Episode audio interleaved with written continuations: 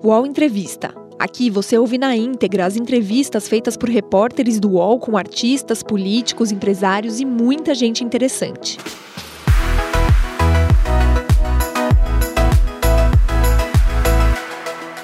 Olá, pessoal, tudo bem? Meu nome é Leonardo Sakamoto, sou colunista do UOL. Para comentar conosco o resultado das eleições, o que elas mudam no cenário político nacional e as perspectivas de agora em diante, o UOL convidou o ex-governador Ciro Gomes, do PDT. Seja bem-vindo e obrigado por aceitar nosso convite, Ciro. Bom dia, Sakamoto. É um prazer muito grande cumprimentar e cumprimentar todos os internautas aí que estão conosco na, na é, chama TV UOL, enfim, no portal do UOL. É, antes até de falar de eleições, acho que tem um tema candente que está ocupando redes sociais, está ocupando os veículos de comunicação na manhã dessa terça-feira, que acho que vale a pena a gente trocar algumas palavras, que é o seguinte: o, após criminosos fortemente armados assaltarem bancos em Criciúma, em Santa Catarina, uh, repetindo uma cena que inclusive já aconteceu no interior de São Paulo, uh, grupos nas redes sociais, principalmente de seguidores do presidente Jair Bolsonaro, têm aproveitado para fazer uma campanha a favor do armamento da população como solução para isso. Como é que o senhor vê essa situação? Isso é um grosseiro equívoco de algumas pessoas que, com muita razão, estão assustadas e se sentindo desprotegidas pela impotência crescente do Estado brasileiro mas é basicamente uma canalice desse, desse grupo de neonazistas que ainda fazem o núcleo duro do bolsonarismo boçal no Brasil. Porque, veja, é justamente o oposto. É a facilidade absoluta de tráfico de armas, de contrabando de armas, a impotência completa do Estado Nacional Brasileiro, inclusive das Forças Armadas nas nossas fronteiras, que permite que bandidos de alta periculosidade, de forma absolutamente despudorada, portanto, confiantes na incapacidade do Estado de reprimi-los com eficácia, com armas de, de grosso calibre, cujos rastros ficaram nas dezenas ou centenas de, de cápsulas, e que o Bolsonaro, o povo brasileiro precisa saber, revogou as estruturas, de, as normas, as leis, as regras, as portarias do Exército que permitiam ou determinavam o rastreamento da origem dessas armas ou dessas munições. É isso, nós estamos entregue ao banditismo puro e simples, não é? ante a impotência e a boçalidade de governantes que não estão à altura de um país complexo como o Brasil. É, governador, a... entrando agora no tema das eleições, o seu aliado, o deputado estadual José Sarto, venceu o capitão Wagner né, na, na, disputa em Fortaleza e, com isso, o PDT segue governando a quinta capital mais populosa do país. Sarto recebeu apoios que foram de Tasso Gereissati até o PSOL, né? Uh, mesmo assim, ele ganhou com uma margem relativamente estreita, assim, foi 51,7% contra 48,3%. Isso é sinal do que a oposição a Bolsonaro vai enfrentar em 2022? Olha, não, não creio que seja possível já tirarmos algumas conclusões. Aqui todos fomos surpreendidos. O Datafolha, por exemplo, na véspera da eleição, anunciava 14 pontos de diferença, o Ibope anunciava 20 pontos de diferença. As nossas pesquisas internas, inclusive com essa metodologia de tracking que percebe movimentos de última hora, todos apontavam 20% de, de, de margem, e aconteceu esse resultado, para nós inesperado, para a oposição a nós também completamente inesperado, e eu acho que é preciso ter humildade para avaliar o que aconteceu na reta final. Nós temos algumas pistas, né? O, o debate da Globo né, a estratégia que o Sarto adotou correta, porque ele sabe o tamanho do abacaxi que tem pela frente para governar, um país que está com a pandemia recrudescendo, um país que tem que cuidar da vacinação e não, tá, não, se, não fez nada, um país que está em pandarecos é, do seu ponto de vista econômico, desastre social que vai se suceder ao fim da, da, do socorro emergencial. Então, o Sarto resolveu entrar no debate de forma serena, moderada, equilibrada e resistiu a muitas e despudoradas provocações. Essa é uma vertente que explica um pouco isso, e o outro muito agressivo, muito mentiroso, prometendo um socorro de 300 reais é, para todo mundo por mês, que simplesmente levaria todas as finanças da prefeitura, e o Sarto nem para desmentir isso, porque a, a estratégia que ele, Sarto, resolveu adotar, não é a minha, né? Foi de aceitar as provocações, não, não, não reagir a elas, em respeito ao momento que nós estamos vivendo, em respeito à ampla coalizão que fez. Outra notícia que nos chega, tudo isso precisa apurar, é que aquele dispositivo é, amotinado da Polícia do Ceará entrou muito pesadamente na, na, na área das urnas. Muitos, muitos depoimentos estão chegando aqui de policiais constrangendo, e você sabe, esse capitão é o cara que liderou o motim, que matou mais de 300 pessoas no, no último fevereiro aqui. Enfim, vamos avaliar e não vamos desmerecer em nada esse, esse, esse Lula, porque é o nosso povo, nós temos por ele o mesmo amor que temos por aqueles que votaram conosco, embora consideremos que isso seja um grosseiro equívoco. Mas o Bolsonaro foi derrotado no Brasil inteiro, isso não resta a menor dúvida. Então, é isso que eu queria falar. O, o senhor avalia, é, bem, é, na, que as eleições municipais de 2020 representaram uma derrota para o Bolsonaro e que impacto isso pode causar pensando em 2022? Há três meses atrás, a nossa mídia, que é natural, ela é muito superficial, muito reativa ao dia a dia e faz uma leitura pouco profunda das coisas, falava aí por, por unanimidade numa popularidade do Bolsonaro. Eu dizia, não estou vendo essa popularidade. Eu, é claro que as pessoas recebem um socorro emergencial na hora de impotência absoluta, elas vão expressar uma certa gratidão a qualquer governante, não é? E esse é o grande equívoco do lulopetismo, achar que política social compensatória é uma ferramenta progressista politizadora. Não é, é uma política social compensatória, é como o neoliberalismo sistematizado no consenso de Washington imagina atenuar as contradições da miséria que produz nos países mais ricos. É uma miséria residual, embora esteja crescendo em todo canto, sendo que no Brasil a miséria é de massa e é majoritária, se nós considerarmos aí a elasticidade da pobreza em matéria de, de, informalidade do mercado de trabalho, de desemprego aberto, de renda média e de, e de, concentração de renda, nós somos um país em que a pobreza é esmagadoramente majoritária e alcança e está empobrecendo a classe média. Portanto, é, é, o Bolsonaro, para mim, nunca foi nem será jamais popular no Brasil quando o lulopetismo deixar de ser o fator não é, coesionador desse ultraconservadorismo brasileiro. E esse, esse lulopetismo também sai completamente desmoralizado das eleições no Brasil. São as duas forças que eu espero, evidentemente, a gente tem que esperar um tempo, amadurecer, mas eu espero que essa confrontação odienta é, seja mandada brigar lá fora para que a gente possa construir aqui, em audiência com a, a lição das urnas, mas pensando no futuro, um grande esforço de um projeto novo que vai pegar o país aos, quebra, aos pedaços. O Brasil está sendo destruído do seu ponto de vista do seu tecido econômico e da sua situação de contas públicas.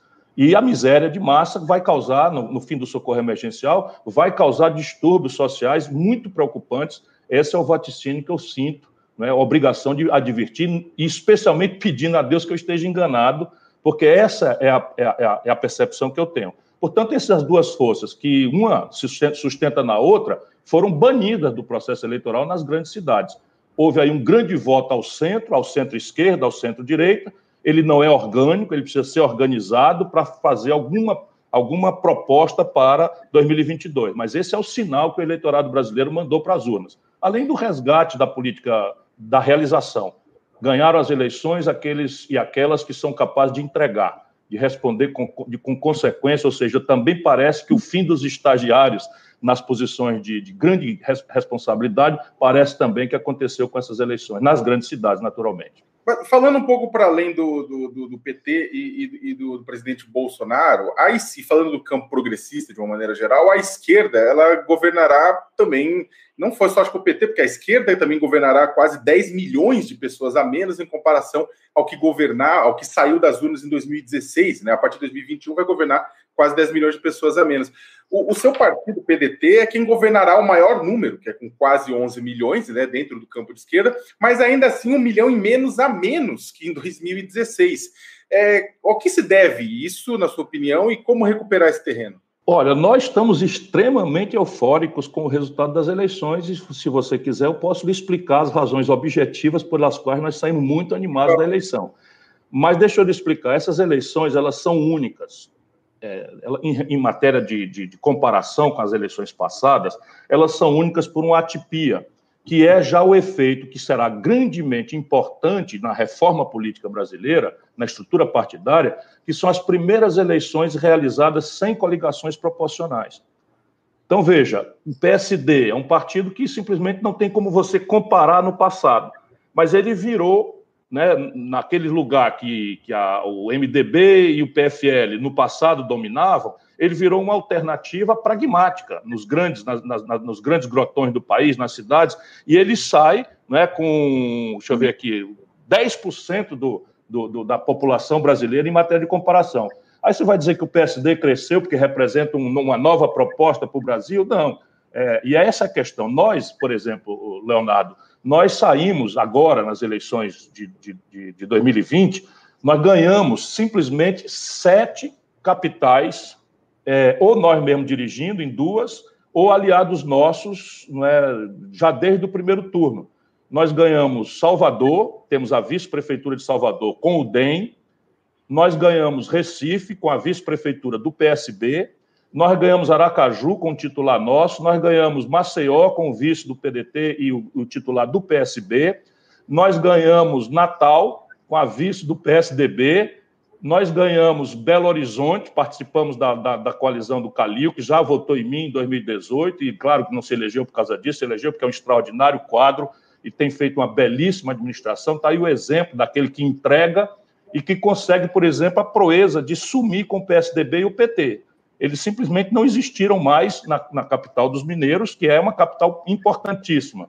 Não é? Ainda seguindo aqui a análise, nós ganhamos com Edmilson, do PSOL, apoiamos desde o primeiro turno. Enfim, nós saímos da eleição extremamente enfim, satisfeitos, agradecidos, felizes e com muita responsabilidade.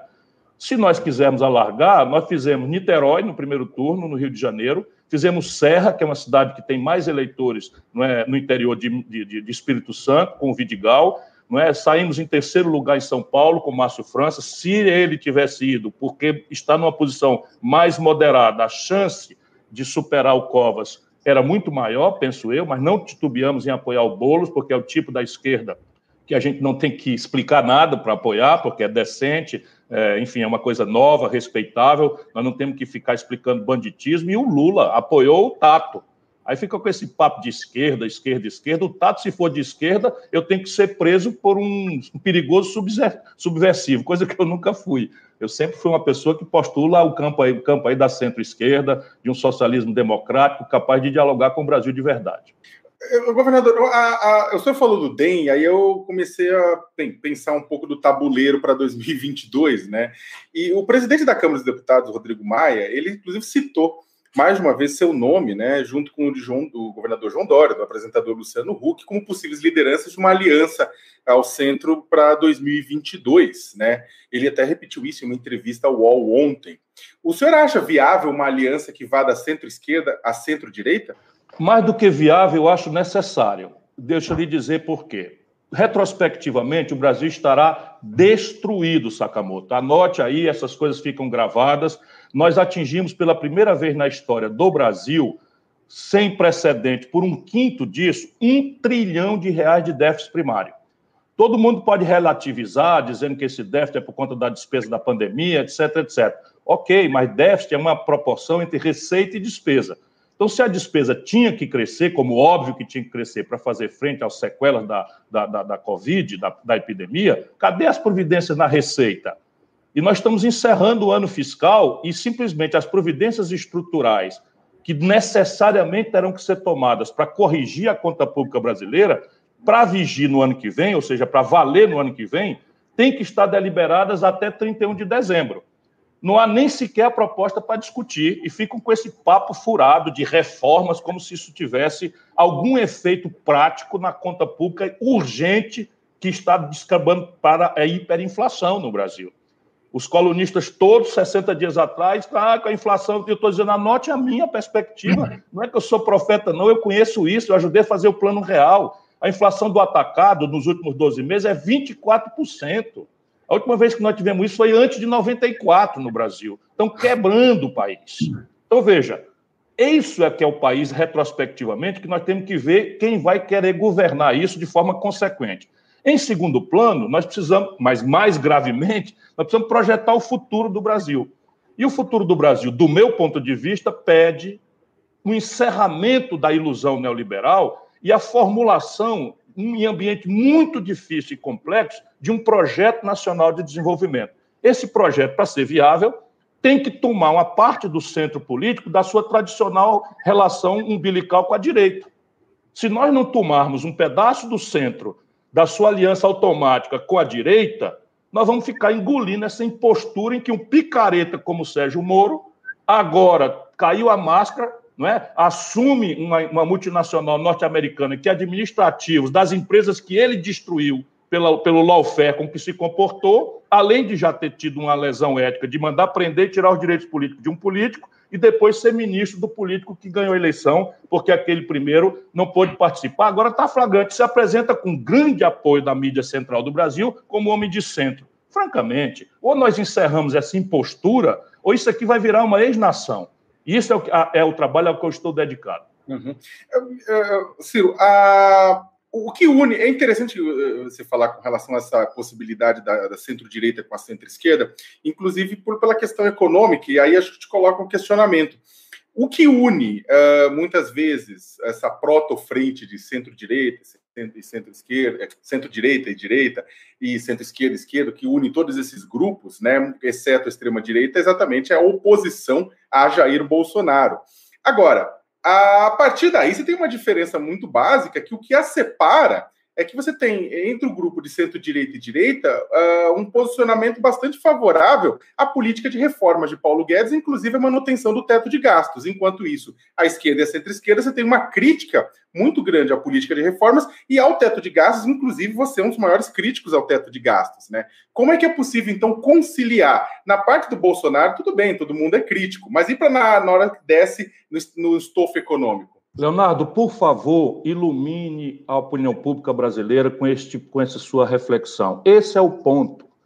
Ou nós saímos dessa baboseira superficial e adjetiva, em que, de um lado, o esquerdismo, que segue sendo a doença infantil do comunismo, é uma mera retórica, e, de outro lado, não é o antibolsonarismo segrega, separa a, a, a, política econômica trágica que vem, aliás, perpassando Fernando Henrique, Lula, Dilma, Michel Temer e, e, e Bolsonaro, ou simplesmente o Brasil vai continuar se destruindo.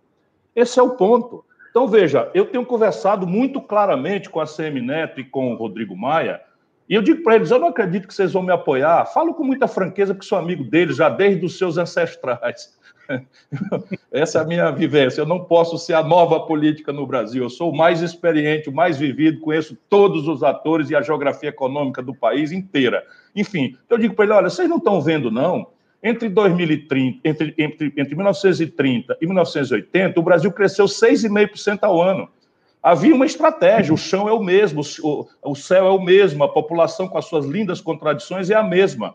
O que que diferencia? A política, o ordenamento, o modelo econômico. Entre 1980 e 2010, o Brasil cai para 2% ao ano, que é o, epicentro dessa impostura ideológica que nos vendem como ciência boa. Só que agora isso foi para o nível do resto do chão, Leonardo. Entre 2010 e 2020, e tem três regimes distintos aí, entre 2010 e 2020, o Brasil cresceu zero. Não é possível mais defender isso. Aí eu digo, ô, ô, Rodrigo, vamos conversar com o Armínio Fraga. O Armínio Fraga é o autor do tripé macroeconômico. Esse tripé macroeconômico transforma crescimento econômico num subproduto. Um efeito colateral, se possível, não vai acontecer jamais. Eu explico simples, porque se explodiu a dívida pública, as necessidades de superávit primário feitas pela contenção de despesa são absolutamente impraticáveis. Leonardo Sakamoto, bote racionalidade e números nessa discussão. Você e o jornalismo inteligente do Brasil. É impraticável você fazer ajuste fiscal. Olha aqui, eu sou campeão de saúde fiscal no Brasil. Sabe quantos dias de déficit? Ministro da Fazenda, que é comandou a economia do Brasil, governador do oitavo estado brasileiro, prefeito da quinta cidade do Brasil, nenhum dia de déficit. Pelo contrário, o governador do estado, sabe o que eu fiz? Fui ao mercado e comprei, ou seja, resgatei 100% da dívida mobiliária do Ceará com 15 anos antes do vencimento, para proteger o meu estado. Até hoje, os efeitos disso são sentidos. Nós somos o estado mais sólido do Brasil. Isso é apurado, não é na nossa austeridade, é apurado na nossa taxa de investimento. Faz sentido o Ceará pagar um salário maior para os professores do que o São Paulo? É assim que se faz as coisas. Nós temos a maior Sim. proporção de alunos de ensino em tempo integral do Brasil. Nós temos a melhor cobertura de saúde da família do Brasil. Essa é a questão de ser de esquerda ou de direita. Não é papo furado. O Lula termina 14 anos de mandarinato com o sistema tributário mais regressivo do planeta Terra. Quando eu fui ministro do Itamar, eu cobrava lucros e tributos sobre lucros e dividendos. Fernando Henrique revogou, Lula manteve revogado. Aqui no Ceará a gente cobra 8%, porque a resolução do, do Senado só permite isso nas grandes heranças. O Brasil cobra 4%. Ser de esquerda não é papo furado, não. Ser de esquerda é cobrar dos ricos e distribuir para os pobres. Isso é que é ser de esquerda. Ciro, uh, voltando um pouco à questão da. A gente volta para 2022 já, mas eu queria, na verdade, falar um pouco com relação às possibilidades de alianças que saem, inclusive, da, da eleição agora de 2020. Teve um vídeo, eu sei que você já comentou sobre isso, mas teve um dos vídeos mais comentados da eleição, foi exatamente um vídeo da campanha do Guilherme Boulos, em que fala você, fala Flávio Dino do PCdoB, fala o Lula pelo PT, fala Marina Silva pela rede, né? uh, algumas pessoas viram naquilo uma possibilidade de diálogo, não uma possibilidade de, de aliança real, mas uma possibilidade de diálogo para abrir uma, uma aliança futura numa frente de esquerda e centro-esquerda, e outras pessoas viram aquilo apenas como um apoio pontual e conjuntural ao Guilherme e ao PSOL. O que você viu? Veja, as duas coisas são reais. Uma é dada, a outra é uma perspectiva que depende de muitos gestos que não estão sendo praticados. Vamos lá, o que é, que é real? Eleição em dois turnos, essa é a sabedoria do constituinte brasileiro. Num país fragmentado como o nosso, do ponto de vista federativo, e ultra fragmentado, do ponto de vista partidário, você obriga que nas grandes cidades, acima de 200 mil eleitores, é você consiga algum consenso para evitar que alguém com 15% amanhã chegue a, a, a ser governante do país, de um estado ou de uma grande cidade. Portanto, a sabedoria, mas a sabedoria tem uma doutrina. Qual é? O primeiro turno é um jogo de preferência eu voto naquele que eu prefiro que se eleja. O segundo turno é um jogo de rejeição. Eu, se não estiver lá, eu voto contra aquele que me parece ser o mais coisa. Eu brinquei já na campanha. Tive muita alegria, sou amigo do Boulos, acho que ele representa um sopro aí de renovação na esquerda. Outro dia se abespinharam comigo, mal sabendo que os pessoalistas gostam disso. Eles são o que representa, no sentido melhor do termo, uma esquerda radical, ou seja, uma esquerda raiz, uma esquerda que não contemporizou com a, com a bandalheira, como o PT fez, essa burocracia corrompida do PT. Eles são uma possibilidade do jovem ser de esquerda no Brasil sem ter que explicar o Palocci, sem ter que explicar a Gleisi Hoffmann, essas loucuras que essa, essa burocracia corrompida do PT praticou e querem agora que a nação inteira engula sem uma autocrítica, essa arrogância, essa prepotência. E isso dá a perspectiva do outro. Então, eu brinquei dizendo que quem uniu a gente em São Paulo não foi o Boulos, que merece toda todo meu, minha, minha, meu carinho. Eu gosto dele pessoalmente, falo com ele com certa frequência, como gosto. Enfim, o Renato Roseno no Ceará move uma oposição muito séria a nós aqui a vida inteira. E é um intelectual, é um político maravilhoso. Eu espero um dia não é, é que ele possa vencer uma eleição aqui. O Marcelo Freixo é um camarada com quem eu iria tomar cerveja um milhão de vezes, é, porque é um belo de um quadro. Enfim, então, o Edmilson ganhou lá em Belém, nós apoiamos no primeiro turno. Mas eu disse, estou cumpridando a conversa, que quem nos uniu não foi o Guilherme Boulos, foi o Dória. Então, o Covas é uma pessoa bastante querida para mim, eu era muito amigo do avô dele, do Mário Covas, mas o Dória eu considero essa direitona, bolsonarista, boçal e pior, com essa característica desonesta não é, de manipular a opinião pública. No dia que convém é Bolsonaro, no dia que convém é anti-Bolsonaro, não é? Joga, joga, faz política partidária com vacina, com Covid. Para mim, ele é igualzinho ao Bolsonaro. Né? Mas, e aí a, a, a, né, nessa um ponto é o seguinte: quando, quando o Maia fala das possibilidades de aliança para 2022, ele, ele cita o seu nome junto com o nome do governador é, João Dória. Não estou falando na mesma chapa, mas fala Ciro Gomes, João Dória. Você acha mais fácil passar por cima das diferenças e fazer uma aliança com Dória ou com Lula? eu acho assim que não vai ser nenhuma coisa nem outra. Deixa eu te falar o que é que eu penso. Primeiro, eu acho que eu tenho que seguir praticando aquilo que está no belo verso dos Titãs. O acaso vai me proteger se eu andar distraído. Eu acho que a gente tem que cumprir a obrigação, falar com franqueza a verdade, confiar na inteligência do povo, substituir os adjetivos por propostas concretas. Se você quiser, eu posso lhe dar aqui qual é a proposta que eu tenho para a gente superar essa falência das contas públicas brasileiras. Enfim, isso é o que eu acho que a gente tem que fazer agora. Vamos, entretanto, fazer um jogo. O que, é que acontece na tradição brasileira? O que acontece na tradição brasileira é que o Rubicão, ou seja, a travessia do primeiro grande obstáculo, que é o Júlio César, quebra a regra que proibia as legiões romanas de atravessar um rio que se chama Rubicão não é? Tinha que deixar as tropas lá fora, que era uma precaução da, da, da enfim, da, da República Romana né, contra, contra golpes militares. E o César, então, atravessa o Rubicão com as suas legiões e aquilo ali deflagra um processo histórico em que o César acaba virando o grande ditador romano. Pois bem, a travessia do Rubicão, no caso brasileiro, é o PDT, se, se possível, e aí demos um passo largo nessa direção, emblocado com o PSB, nós juntos estamos governando 20 milhões de brasileiros nas eleições agora. Nós temos quatro vezes mais prefeitos do que qualquer outro, nós juntos.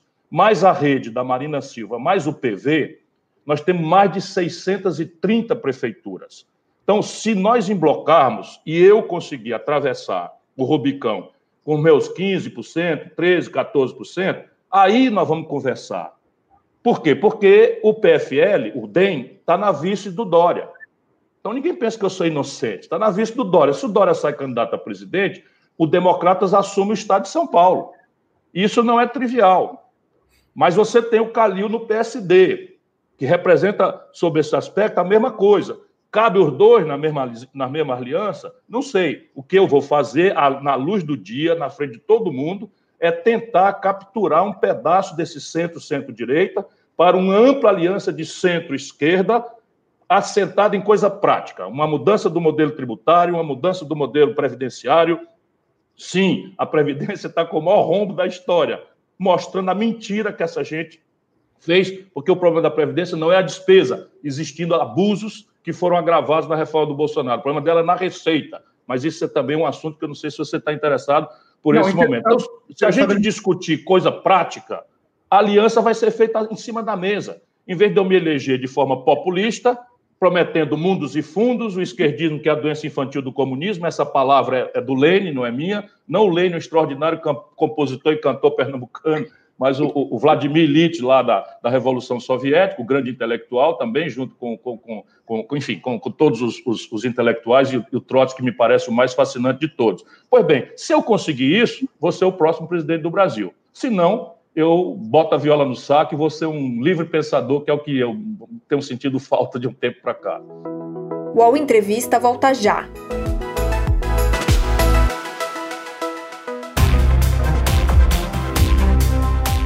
Baixo Clero é o podcast de política do UOL. Toda semana eu, Carla Bigato, converso com os comentaristas Maria Carolina Trevisan e Diogo Schelp sobre temas que dominam a pauta política brasileira. Você pode ouvir o Baixo Clero e outros programas do UOL em uol.com.br podcasts, no YouTube e também nas principais plataformas de distribuição de podcasts. Primeiro, acho que eu pensar uma coisa de uma resposta anterior que tinha ficado pendente, que o senhor falou com relação à questão do abespinhamento que houve com algumas pessoas do PSOL, devido à declaração que o senhor deu com, com, com, com sobre o, o Boulos, que o senhor falou que foi mal compreendido nesse sentido.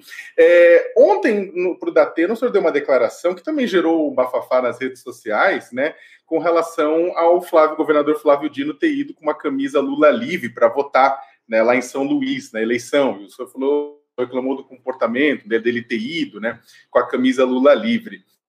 É, Olha, o senhor o PT, é... Leonardo, desculpa, lhe interrompi. Imagina. É, qual que era o teor da crítica? Porque o senhor isso. foi meio hermético, eu queria entender melhor. Eu, eu te agradeço. O PT, não o PT, porque há vários PTs, inclusive o PT do Ceará, que é uma, uma, um PT meu aliado, só para você ter uma ideia.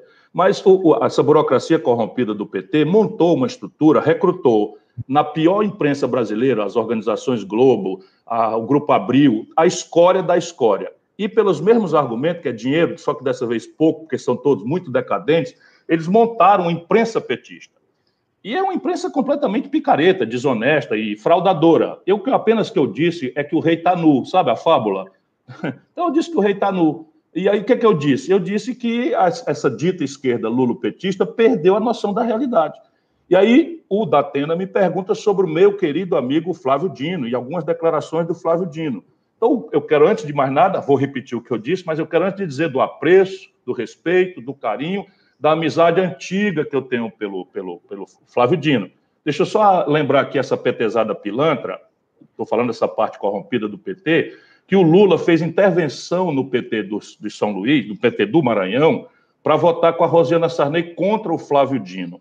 E eu, rompido já com a diretriz do Lula, fui lá e apoiamos o Flávio Dino. Então, se dependesse dessa burocracia do PT, o Flávio Dino tinha morrido na, na, no nascedouro, porque o PT do Maranhão apoiou o Flávio Dino e o Lula pessoalmente decretou intervenção, e o Lula sempre usa interpostas pessoas para fazer as molecagens, simplesmente votou para votar na Rosiana. Essa é a história do Brasil. De um tempo para cá, eu, isso eu falo fraternalmente, porque fui perguntado, como eu vou falar de novo. Eu acho que o Flávio Dino, que é uma figura extraordinária, muito querido, um quadro importante para o Brasil, de hoje e do futuro, tem todos os dotes para disputar qualquer cargo, inclusive a presidência da República, enfim. Mais elogios não é possível. O que eu digo, entretanto, lamento, é que ele tem se equivocado na política. Ele já deu declarações que queria sonhava com a união do Lula com, com o Luciano Huck. E o que diabo é isso? Aí o seguinte, lá em, lá, em, lá em Salvador, lá em São Luís, nós somos aliados do Flávio Dino desde sempre. Desde sempre. Aí foram lançados cinco candidatos, o Flávio Dino resolveu ir para cima do muro, não apoiou ninguém. Dividiu seu prestígio merecido entre três, os três ficaram fora do segundo turno. No segundo turno, o Flávio Dino foi apoiar um cara do, do partido da Igreja Universal e perdeu. Ou seja, de cinco opções, ele vai ficar quatro equivocadas. Eu vou dizer que isso foi direito? Eu vou dizer que isso foi bom para nosso campo? Pra... Não foi, não. Não foi, não. Foi ruim. E qual é o propósito de? Eu vou explicar para você qual é. Ele não precisa disso. Ele foi apoiar o, o, o João Campos lá em Recife, porque nós fizemos uma grande aliança no Recife, inclusive o PCdoB estava junto. O PT radicalizou em Recife e no dia do segundo turno ele vai votar com camiseta Lula livre. Francamente, que, que, que sinal é esse? Não é por mim, para mim tanto faz. para mim tanto faz. É, Ciro, a, a tá pergunta é: isso alarga ou estreita? Essa camiseta, no dia da votação do segundo turno, votando no candidato da Igreja Universal, alarga ou estreita nosso campo de interlocução com o povo brasileiro? O... A gente tá com. A gente tá... Posso dizer de novo que eu adoro ele? Isso a gente precisa se acostumar. É. A gente gosta muito das pessoas, mas a gente não é obrigado a concordar com elas, não. Os seus críticos, eles afirmam. O senhor falou com relação à construção de uma candidatura, uh, falou do PSB, do PDT, uh, ah, do PV, da rede. Até, aliás, eu queria que comentasse se você vê isso, o senhor vê isso como um embrião de uma de uma federação partidária, né, daquela nova figura de federação de partidos, assim, ou simplesmente com uma aliança. Mas uh, muitos críticos falam que, os, que a sua postura é igual à do PT por querer uma aliança em que apenas o senhor seja cabeça de chapa. O senhor concorda com isso, não? Veja, eu posso até concordar, porque isso é uma, de uma subjetividade tão grande que mergulha na minha intenção.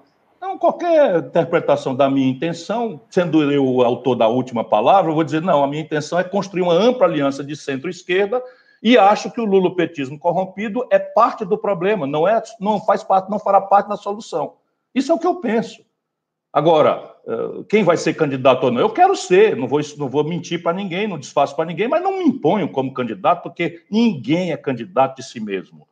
Vamos ver se eu tenho, se eu atravesso o Rubicão, se o povo brasileiro arbitra isso. Ora, vamos, vamos ter clareza. O que aconteceu em São Paulo é muito importante, porque o epicentro econômico e de formação de opinião pública brasileira, infelizmente, está em São Paulo. O que aconteceu em São Paulo? O PT, o lulopetismo, lançou o Gilmar Tato. O Lula fez campanha para o Gilmar Tato. Nós fizemos um esforço de uma aliança ao redor do PSB, dando prioridade à nossa, à nossa estrutura, e tal, e, achávamos que para ganhar do Covas e do Dória em São Paulo era preciso alargar o espectro ideológico, capturar um voto mais ao centro, mais até à direita, que tenha seus 50% em São Paulo a vida inteira. Isso é nosso cálculo. Ficamos fora. No dia seguinte, eu estava lá com o Boulos. Eu estava lá com o Boulos. Pergunta para ele se eu fiz alguma condição, se eu pedi para ele dizer qualquer coisa, se eu quis assumir a hegemonia e tal. Mas o PT, o Lula Petismo, apoiou o Gilmar Tato.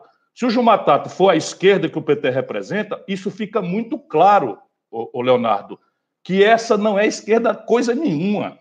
Isso é uma estrutura burocrática corrupta que faz parte do problema. Portanto, não será a solução jamais. O cara perdeu por mamãe falei, porra. Será possível que a gente não tenha um mínimo de humildade? E essa humildade não é para olhar para trás, não, é para se reconciliar com o povo. Ficar chamando o povo de gado, todo mundo é fascista. Esta alucinada da Gleides comemorou na internet as grandes vitórias do PT. Percebe? Ou a gente trata. Isso não é por nada, não, é porque o Brasil está ferrado. Nosso país está na pior crise social, econômica, política da história. A crise fiscal brasileira exige muito equilíbrio, muita responsabilidade, muita, muita autoridade para resolver. Esses alucinados perderam completamente a noção da vida do país, do, do país. Essa é a questão. É, o senhor acha que existe espaço? Porque é o seguinte, também em muitas cidades, por exemplo, houve apostas do presidente Bolsonaro, apostas do, do PT do presidente Lula, houve apostas, inclusive, do senhor em São Paulo e no Rio de Janeiro. As apostas dos três uh, não foram para o segundo turno, né? Nesse caso, as apostas iniciais dos três. Uh, e há uma discussão de que só haveria, só haverá se a esquerda, se esse campo de esquerda, centro-esquerda, campo progressista, não se, se unir, ele talvez perca sua vaga ao segundo turno, num segundo turno que ficaria entre Bolsonaro e a direita, centro-direita. O senhor acha que isso é, é real? Se a esquerda não houver uma união, não, não ocorre isso? é pura, pura chantagem da burocracia corrompida do PT pura chantagem. Nós ganhamos, tá bom, no Rio de Janeiro a nossa aposta não funcionou, mas em Niterói nós ganhamos no primeiro turno, logo ali do outro lado da ponte, logo ali é só passar de balsa. Né? Nós ganhamos, ganhamos lá, né? nós ganhamos Serra, no Espírito Santo, onde o Cosa, em Vitória, vizinho, tomou uma surra grande para um bolsonarista, o único que ganhou. Qual é a questão? Eu tenho alguma coisa contra o PT? Meu irmão, eu sou aliado do PT a vida inteira. Na minha cidade, em Sobral, e eu pago um preço por isso no Brasil do Sul, no Brasil. As pessoas me confundem, porque eu fui aliado a vida inteira, tendo sido candidato, não sou deles, nunca me filiei a eles. Mas entre o Aécio e a Dilma, eu não me arrependo do voto que eu tomei, percebe? Mas agora eles viraram parte do problema por esse tipo de coisa. Então a esquerda tem que se unir. O que diabo é isso? Se unir ao redor de quê? Se unir ao redor do lulopetismo corrompido, o Palocci era braço direito desse projeto. Escuta aqui, o Palocci era braço direito e agora a juventude brasileira vai ter que explicar a condição revolucionária de entregar o comando da economia brasileira e o comando do governo da Dilma ao Palocci. É, percebe? Quem botou o Michel Temer na, na, linha de sucessão foi o Lula. O, Michel Temer um sem voto, corrupto desde muitos anos, que ele e eu sabíamos. Quem entregou Furnas para Eduardo Cunha né, e com isso subornar a maioria e virar o presidente da Câmara foi o Lula. E eu denunciei tudo isso. Aí pronto, esses caras vão fazendo, vão fazendo, vão fazendo, não dá mais. Agora, quem deu a lição para eles foi o povo. Qual foi a atitude do Lula petismo? Eu restaurei o diálogo com o Lula, disse tudo isso que eu estou dizendo em público, eu disse para ele respeitosamente como eu quero ver que estou fazendo conversa, agora. Naquela conversa que o senhor teve com. Isso. Com, com tudo isso que eu estou dizendo em público, eu disse para o Lula. Assim que vocês tiveram. Tudo isso, isso foi dito na conversa. Tudo que eu estou dizendo em público, eu disse para o Lula. Tudo. É evidente que ele discorda e tal, mas tudo isso eu disse para o Lula. E eu, o que ele me disse, eu não vou dizer porque eu respeito as pessoas que confiam em mim. Portanto, não vou dizer o que ele me diz, qual parte ele concorda, qual parte ele discorda. Mas na rua, o que, é que o Lula fez nessas eleições? Determinou de cima para baixo que o PT lançasse candidato em todas as cidades do Brasil. Mas espera aí, uma... desculpa interromper, mas você está dizendo então que tem uma parte das críticas que o senhor fez que o ex-presidente Lula concorda. É, eu posso dizer isso, mas morro aqui porque não vou jamais. Enfim, eu, eu examinei a evolução, porque eu falo de lulopetismo para não particularizar no Lula. Falo na burocracia para não particularizar no Lula. Embora ele seja o grande e único líder, ele é um déspota dentro do PT, isso é problema do PT. Mas os erros que ele cometeu com a Dilma, por exemplo, não é? são erros indesculpáveis. Indesculpável. A Dilma é uma pessoa honrada, o Ceará, olha aqui, o Ceará é o único estado brasileiro e eu tenho uma militânciazinha discreta nisso, que deu dois terços dos votos contra o, a, contra o impeachment da Dilma. Nós demos dois terços dos votos contra. E essa gente quer o quê? Nem respeito eu tenho. Vão levar. E o povo vai, vai mostrar. Sabe, o, o Tato perdeu em São Paulo por mamãe falei. Se não quiser entender isso, bota a culpa no Ciro Gomes, que eu assumo claramente que eu vou dar voz a essa, essa crítica a eles. Uh, governador, para a gente é, caminhar para o encerramento da nossa conversa, é, tem um ponto interessante que é o seguinte: o DEM, o PSD e o PP são três partidos que saem fortes da, da, do segundo turno das eleições. Eles têm uma, todos eles, os três, de, direto e indiretamente, têm origem na antiga arena, né? Que que polarizava uma parte da época do regime militar com o MDB, né? Que também brotou uma série de outros partidos, né? É, o que, que, isso diz com relação à, à, escolha do voto do brasileiro? O, a escolha do voto do brasileiro, neste momento, ele está mais propenso para um voto mais conservador ainda, ou isso tudo tem a ver com máquina, tem a ver com Não, é isso, é isso. A boa pergunta é aquela que já traz a semente da resposta. Quem saiu melhor foi o MDB. Então, aí você vai entender por quê. Qual é a relevância estratégica que o MDB tem para o grande embate nacional? Aparentemente nenhuma não é? Tirante a imprudência do Lula o Michel Temer, O MDB nunca teve protagonismo, na, nem, nem Ulisses Guimarães saiu da, da, da tríplice presidência da Constituinte, da Câmara, não sei o quê, e, e foi um fiasco. O que, que representa isso? Representa a memória dos, do, do interior do Brasil. Por que, que o PSD cresce sem ter memória? Porque não tem mais a coligação proporcional. Então, essa, por isso que eu separo a análise das eleições, porque nas grandes cidades, aí sim, você anota determinadas tendências que são meras tendências, elas não são constrangimento, como a gente apressadamente às vezes quer ler. Mas vamos lá. O Haddad, em 2016, lançado pelo Lula, com meu apoio à reeleição, nós indicamos o vice, a aliança de centro-esquerda foi feita ao redor do Haddad, em São Paulo, ele no cargo, tomou uma surra, tirou 16% dos votos, perdeu para nulo e branco, perdeu em todos os estratos sociais e toda a geografia de São Paulo. É este homem que a burocracia lulopetista bota como candidato a presidente em 2018 aperfeiçoando uma fraude em que o Lula, de dentro da cadeia e inelegível, se afirmava candidato, explorando uma justa gratidão que o nosso povo tem por ele. Percebe? Esses males, aí o efeito deu no Bolsonaro. Dói em mim dizer isso, não tenho nenhum prazer, mas ou a gente abre o olho do povo brasileiro, e especialmente da militância política, ou a gente não se reconcilia com o povo brasileiro. E eu acho que nós estamos conseguindo nos reconciliar porque resolvemos deixar o PT para lá. Deixa o PT fazer as imprudências dele, lançar a Benedita né, no Rio de Janeiro, uma pessoa querida, respeitada, com 78 anos de idade. Isso é direito só para fazer vereador, né? porque é, recusaram a fazer. Enfim, tudo bem, façam o que quiserem. Aí está, a Emanuela, um quadro maravilhoso, foi escondida na campanha de presidente da República, e agora não ganhou eleição porque estava lá com uma pessoa honrada, que é o Miguel Rosseto, Aliás, o PT do Rio Grande do Sul, tirante o Paulo Pimenta, é tudo gente séria. Pois bem, não ganha. Onde é que ganha? Em Vitória, o Bolsonaro. Por quê? Porque quem foi com o segundo turno com ele foi o PT. Será possível que sou eu o chato dessa tropa? Quero agradecer muitíssimo o governador Ciro Gomes, o governador Ciro Gomes, pela conversa, pelo bate-papo que teve com a gente sobre as eleições, sobre as perspectivas políticas, uma análise de conjuntura, né, daqui até 2022. É, e também sobre, lembrando, a gente começou a falar, inclusive, sobre a questão da violência lá em Santa Catarina, em Criciúma, e toda essa discussão sobre o armamento da população, ou seja, a gente passou por uma boa Leonardo, quantidade... nesse ponto, o governo federal, a Polícia Federal e o governo de, de, de Santa Catarina têm obrigação de trazer presos ou mortos, se resistirem, todos esses bandidos como um sinal. Senão, o fogo vai pegar no Brasil. E aí a gente termina com por onde a gente começou, pelo tema que a gente começou. Quero agradecer enormemente a, a, a Ciro Gomes, agradecer a você que está em casa, no trabalho, na rua, nos assistindo, nos ouvindo. E lembrando que esta entrevista fica gravada, você pode assistir a íntegra dela, você pode assistir trechos, depois que o UOL vai colocar, pode lê-la na homepage do UOL. E é isso aí. Um grande abraço para todo mundo. UOL Entrevista e outros podcasts do UOL estão disponíveis em uol.com.br/podcast. Os programas também são publicados no YouTube, Spotify, Apple Podcasts, Google Podcasts e outras plataformas de distribuição de áudio.